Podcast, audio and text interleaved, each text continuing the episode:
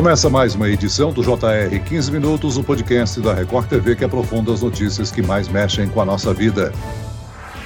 No ano passado, as medidas de restrições da pandemia começaram a ser flexibilizadas, criando esperanças em setores muito afetados como turismo e eventos, mas não foi o suficiente. Em 2021 foram gastos 2 bilhões de reais a menos no setor de turismo brasileiro, na comparação com o ano anterior, quando as medidas mais restritivas estavam em vigor. Agora, com a retomada praticamente plena das atividades, as férias de fim de ano vão marcar, enfim, o um momento de recuperação do setor turístico? Ou os preços altos vão adiar mais uma vez a perspectiva de melhores dias? Do lado do consumidor, como planejar as férias para aproveitar o descanso com segurança e sem pagar preços muito altos? O 15 Minutos de hoje conversa com o economista da Confederação Nacional do Comércio de Bens, Serviços e Turismo, Fábio Bendes. Bem-vindo, Fábio. Muito obrigado, Celso. E quem nos acompanha nessa entrevista é a repórter da Record TV, Catarina Ron. Catarina, dados divulgados pelo IBGE mostram que a falta de dinheiro continua sendo um dos motivos para muitos brasileiros não viajarem, não é mesmo? É isso mesmo. Olá, Celso. Olá, Fábio. Obrigada pelo convite. Celso, segundo a pesquisa do IBGE, a PNAD contínua Turismo, a proporção de domicílios em que os moradores realizaram ao menos uma viagem no ano caiu de 21% em 2020 2019 para 12% em 2021. O número do ano passado ficou abaixo até dos 13,9% registrados em 2020, período mais crítico da pandemia. A falta de dinheiro foi um dos principais motivos para essa queda, segundo a pesquisa, mas também teve o medo de pegar Covid, teve as restrições da época da pandemia, enfim, restrições que acabaram diminuindo e agora as viagens se tornaram mais frequentes. Houve uma queda de 40% no número de viagens entre 2019 e 2021. Fábio, eu queria saber o seguinte: quais são os fatores que levaram a esse aumento de preços de tudo, né? De passagens aéreas, teve a questão do combustível, teve a inflação, e se essa é uma questão temporária de ajuste agora, até de compensação com relação à época em que o setor de turismo não pôde faturar, ou se esses preços altos devem continuar. É, Catarina, na verdade, a gente vive um período de inflação muito elevada, né? O que não está subindo de preço? Né? A maioria dos itens pesquisados lá pelo IBGE, no principal índice de inflação do país, mostram que, em média, 80% dos itens pesquisados têm subido de preço. Ou seja, essa inflação que a gente vive não é só uma inflação alta, ela é uma inflação também muito disseminada, porque a gente teve aumentos é, recentes em itens como energia elétrica, como combustíveis e alimentos. Sempre que esses itens essenciais sobem de preço, é, especialmente combustíveis, isso acaba se espalhando por uma série de preços na economia e fica muito difícil para o Banco Central controlar a inflação com tanto preço subindo, com um choque tão forte no preço da energia de um modo geral. Não só energia elétrica, mas combustíveis também. São os itens que têm maior peso no IPCA. O que, que o turismo tem a ver com isso? Muito. Que além do turismo ser impactado por esses preços, pela energia elétrica e pelos combustíveis, o turismo não é considerado uma atividade essencial. Quando a gente tem alguma pressão no nosso orçamento familiar, o que, que a gente faz? A gente adia gasto com lazer, adia o almoço no restaurante ou torna menos frequente,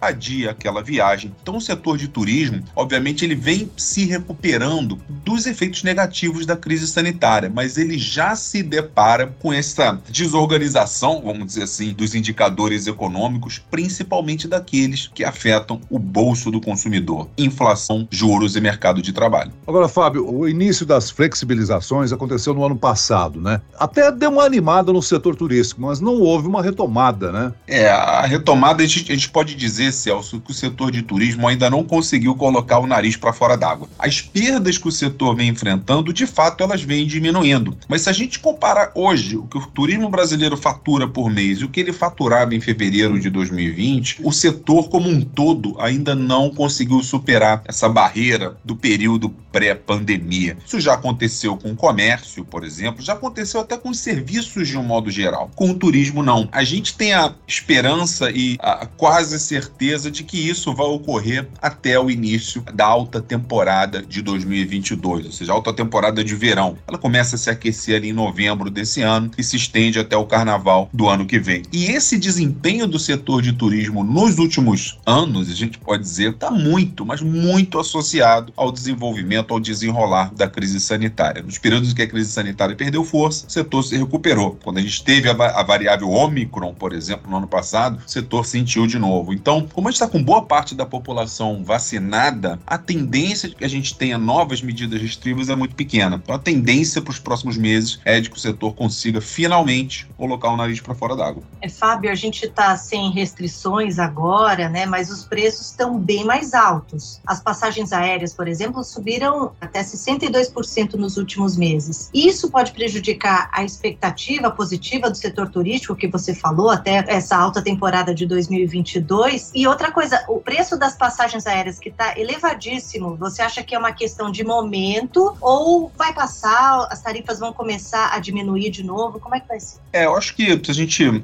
voltar aí ao índice de inflação, ao IPCA, a gente vai ver que no início da pandemia, ali em 2020, os preços das passagens aéreas derreteram. Por quê? Motivos óbvios, ninguém estava viajando, a queda nos preços era um, um incentivo para que algumas pessoas conseguissem demandar, comprar passagens aéreas e, e viajar. A crise sanitária impedia e, de fato, o setor perdeu muito naquele período. De lá para cá, ou seja, já no final de 2020, início de 2021, o que a gente passou a observar foi uma retomada, um reajuste no preço das passagens aéreas. O item passagem aérea praticamente dobrou de preço. Seja, de fato, passagem aérea está muito cara. Está cara porque, obviamente, a gente teve uma retomada na circulação de pessoas, isso acaba fazendo com que qualquer setor da economia tente se recuperar de um período de sacrifício de margem, como foi período de 2020, mas é claro que a gente tem aí esse problema da inflação muito alta, especialmente no que se refere à passagem aérea e querosene de aviação. Sempre que o barril de petróleo sobe lá fora, que o real se desvaloriza, isso acaba batendo no preço do querosene de aviação, que é um custo importantíssimo do setor aéreo, responde aí por mais de 20%, e isso acaba sendo repassado por preço. Então, o que explica essa aceleração do preço da passagem aérea é uma retomada bastante vigorosa da circulação de pessoas associada a uma elevação de custos, especialmente no que se refere ao QAV, ou querosene de, de aviação. Agora, Fábio, segundo a Associação Internacional de Transporte Aéreo, houve uma recuperação das viagens aéreas internacionais com a reabertura das fronteiras. Para os brasileiros, um fator que conta muito é o câmbio, né? Qual é a situação atual para os brasileiros que querem visitar outros países? Sem dúvida, Celso, é um fator importantíssimo e para muitas pessoas decisivo é, no processo de decisão, a compra, a realização de uma viagem internacional ou não. A gente pode dizer que durante algum período desse ano se valorizando, ou seja, o dólar ficou mais barato para os brasileiros, isso estimulou gastos é, com viagens internacionais. Só que a gente observou nas últimas semanas, e num prazo mais curto, foi uma retomada da desvalorização do real ou da alta do dólar. A gente sabe que o dólar está batendo aí na casa de 5,30, 5,40. Isso desestimula as viagens internacionais. Que parece uma notícia ruim, obviamente é para quem estava planejando viajar para fora. Para o setor de turismo interno, isso acaba sendo uma boa notícia. Embora esse setor também esteja exposto a custos dolarizados, sempre que você tem um desincentivo às viagens internacionais, acaba se movimentando mais o turismo interno. E isso não deixa de ser uma boa notícia para as empresas de transporte, hotelaria, setor de alimentação. E um outro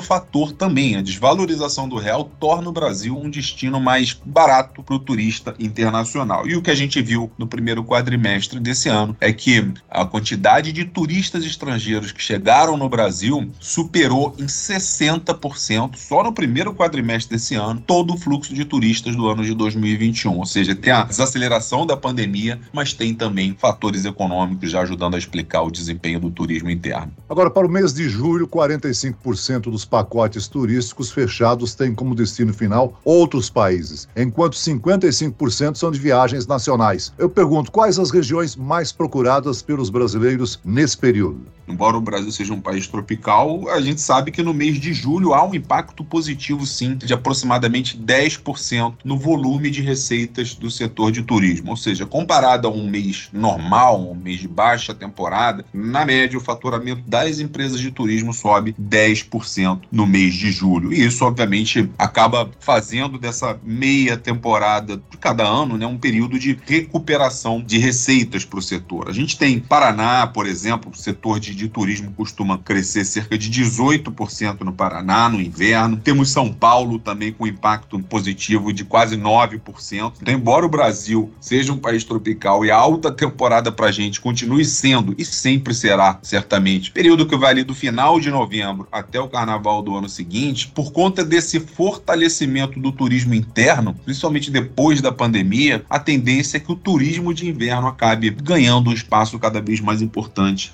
na geração de receitas do setor. A gente estima que nessa temporada de inverno desse ano, o setor de turismo fature aproximadamente 24,3 bilhões de reais. Mas é um valor que ele ajuda a compensar as perdas dos últimos anos? Ajuda sim a empurrar esse volume mensal de receitas do setor de turismo para um patamar mais próximo daquele que se tinha antes da pandemia. Mas por mais que essa expectativa seja confirmada, a tendência é que o setor só consiga igualar aquele volume de receitas de fevereiro de 2020 na alta temporada de 2022 para 2023. Aliás, quando a gente espera um faturamento de aproximadamente 38,6 bilhões de reais, a alta temporada de fato é um o Natal do setor de turismo. Agora, a chamada inflação do turismo acaba elevando o preço de diversos serviços. Aí a gente pode contar a hospedagem, a alimentação, o transporte. Isso leva as pessoas a buscarem alternativas mais baratas, né? Uma empresa que vende passagens de ônibus pela internet registrou aí um aumento de 164% para embarques este mês na comparação com julho de 2021. A gente pode dizer que o setor turístico se adapta bem a mudanças do comportamento do consumidor, né, Fábio? É, ele se adapta bem bem, como qualquer bem ou serviço, Celso, período de alta demanda, você acaba tendo, às vezes, alguns aumentos exagerados. Mas, de um modo geral, a gente sabe que a economia brasileira, embora venha se recuperando, o consumidor brasileiro não está, em hipótese alguma, nadando de braçada no que se refere ao orçamento. Então, não adianta, às vezes, um,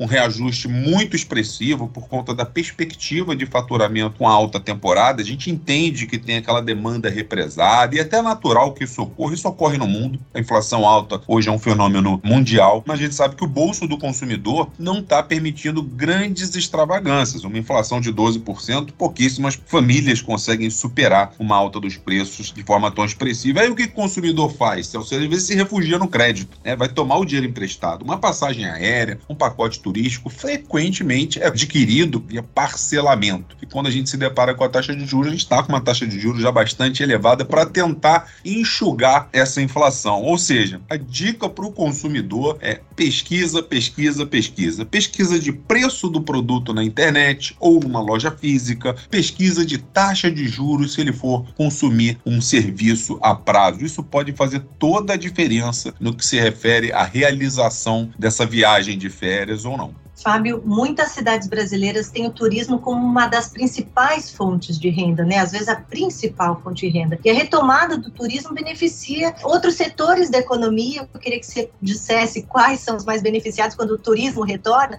e quais as regiões do país em que esse fator é mais importante, as que sofreram mais durante a pandemia. É, isso é verdade. O setor de turismo cada vez mais cumpre um papel econômico importante né? no, no fomento do crescimento econômico. Quando você tem um fluxo turístico numa determinada região, você movimenta naturalmente o setor de serviços, de hospedagem, de transporte, serviços de alimentação, mas você movimenta também o comércio naquela localidade. Por mais que o comércio eletrônico tenha crescido nos últimos anos, quando você tem um fluxo maior de consumidores em uma determinada região, o comércio acaba também sendo estimulado. E ao ser estimulado, isso acaba estimulando a indústria. Então, o setor de turismo, ele tem essa capacidade de, de alavancar o crescimento numa determinada região. A gente falava aqui de alta temporada, né? No Brasil, a alta temporada de verão provoca um impacto médio tá, no faturamento do turismo naquele período de aproximadamente 13%. Só que em determinadas regiões esse impacto é muito maior. Por exemplo, no Ceará, a alta temporada significa, implica no impacto de 20%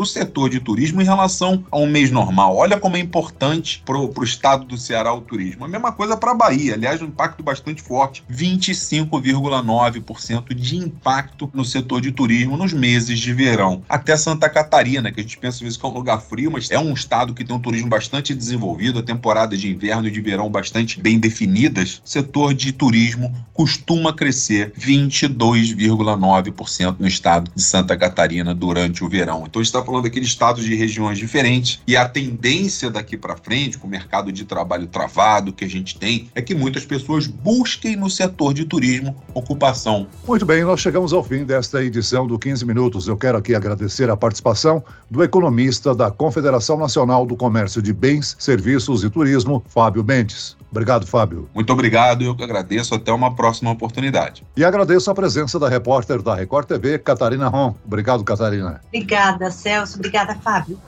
Esse podcast contou com a produção de David Bezerra e dos estagiários Lucas Brito e Kátia Brazão. Sonoplastia de Marcos Vinícius. Coordenação de conteúdo Camila Moraes, Edivaldo Nunes e Deni Almeida. Direção editorial Tiago Contreira. Vice-presidente de jornalismo Antônio Guerreiro. E eu, Celso Freitas, te aguardo no próximo episódio. Até lá.